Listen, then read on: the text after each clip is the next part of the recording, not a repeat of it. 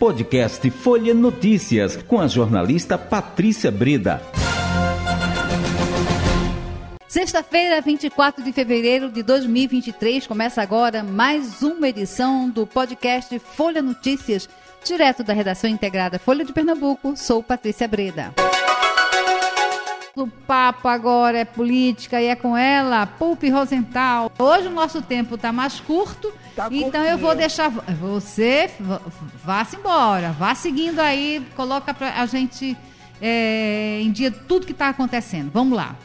Patrícia, hoje a gente teve, né, começar pela questão local, hoje a gente teve na Rádio Folha, no programa Folha Política de Manhã, a ex-governadora, a ex-vice-governadora e ministra agora de Ciência e Tecnologia, Luciana Santos, participou do programa e ela conversou muito sobre política, sobre esses primeiros passos que está dando na frente do Ministério, né, na frente do Ministério da Ciência e Tecnologia. Então, Luciana é, colocou muito da perspectiva de a retomada da importância da ciência e tecnologia para o país, né, da questão da pesquisa, de várias, em várias áreas, né, a gente sabe que a ciência e tecnologia é fundamental.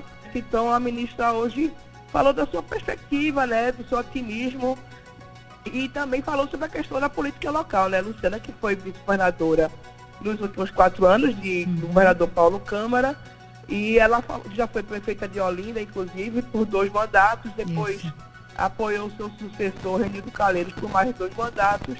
Então, falou da perspectiva né, do que ela pretende. Ela não falou dos seus planos para a Prefeitura de Olinda em 2024, mas deixou claro que é uma meta do seu partido voltar a comandar a Maria dos Caetés a partir de 2024. Olha. Então, a gente hoje realmente teve uma entrevista bem ampla com a, com a ministra e que está tudo lá no blog da Folha para quem quiser acompanhar. Olha, e quem diria, em a ministra também já falando em 2024. Como a gente sempre diz, né? A gente começou 2023, começando 2024 junto. Isso. E a gente sabe que vai ser assim até até o final do ano a gente vai estar com alguma coisa já também uhum. prevista aí nesse campo da, das eleições de 2024. Agora, no campo nacional, Patrícia, a gente também teve a notícia hoje, o ministro do Desenvolvimento Social, informando que, a gente até tinha falado sobre isso aqui antes, que vão ser excluídas um milhão e meio de famílias vão ser excluídas do programa Bolsa Família. Isso. Seriam pessoas que estariam recebendo esses valores irregularmente, né? Que, segundo eles, são mais ou menos 21 milhões de famílias que hoje recebem o Bolsa Família. 2 milhões e meio estariam sendo é, analisados de uma forma mais aprofundada pelo Ministério do Desenvolvimento Social e desses 2 milhões e meio, já sabe que 1 um milhão e meio, agora em março, deverão ser excluídos do programa, porque estarem recebendo de forma irregular, não estarem dentro dos critérios de pagamento do Bolsa Família. Em compensação, ele diz que tem 700 mil famílias que estão dentro desse perfil para receberem o benefício, né? O benefício que agora também vai ser acrescentado, além dos 600 reais, vai ser acrescentado por 150 reais por mês para cada criança é, com menos de seis anos.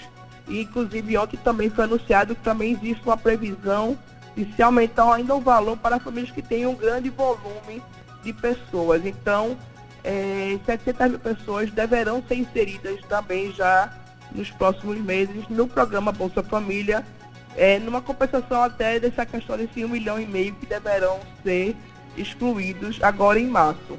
É, que seja examinado a fundo, não só essa questão do Bolsa Família, mas é, o próprio é, o INSS, né, pessoas, quantos e quantas é, fraudes não existem, não é? pessoas que recebem indevidamente, a gente sabe que você fazendo um trabalho como esse, é, um, passar um pente fino, né, vai sobrar o, o dinheiro e vai poder ser direcionado para aquelas pessoas que realmente merecem, né? receber o benefício, né? É... Que realmente precisam, né, isso. né, Patrícia? A gente lembra que isso aconteceu com o auxílio emergencial pago durante os dois primeiros anos da pandemia. Né? A gente lembra que 2020 e 2021 é, foram pagos esses auxílios, né? Em 600 reais, que até balizou posteriormente o Auxílio Brasil e a retomada do Bolsa Família.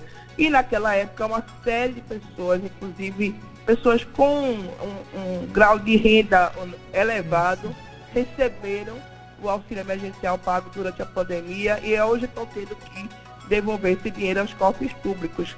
Então, da mesma forma, o Bolsa Família, a gente espera que realmente quem esteja recebendo de forma irregular, é, seja não só excluído, como devolva que recebeu de forma irregular aos cofres públicos, para que as pessoas que realmente precisam sejam beneficiadas e a gente tem aí uma lista de mais ou menos 700 mil famílias que estão dentro dos critérios do, do programa, mas não estão sendo beneficiadas. Uhum.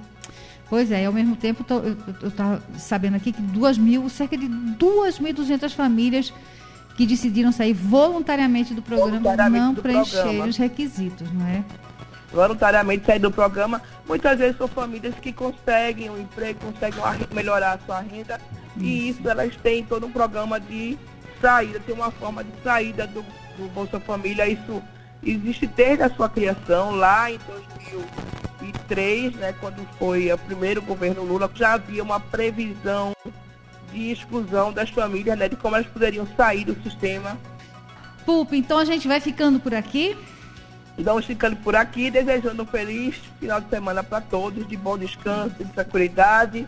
E a gente volta segunda-feira com mais noticiário político aqui com você, Patrícia. E tudo também estará no, no portal Folha de Pernambuco e na edição da Folha de Pernambuco desse final de semana.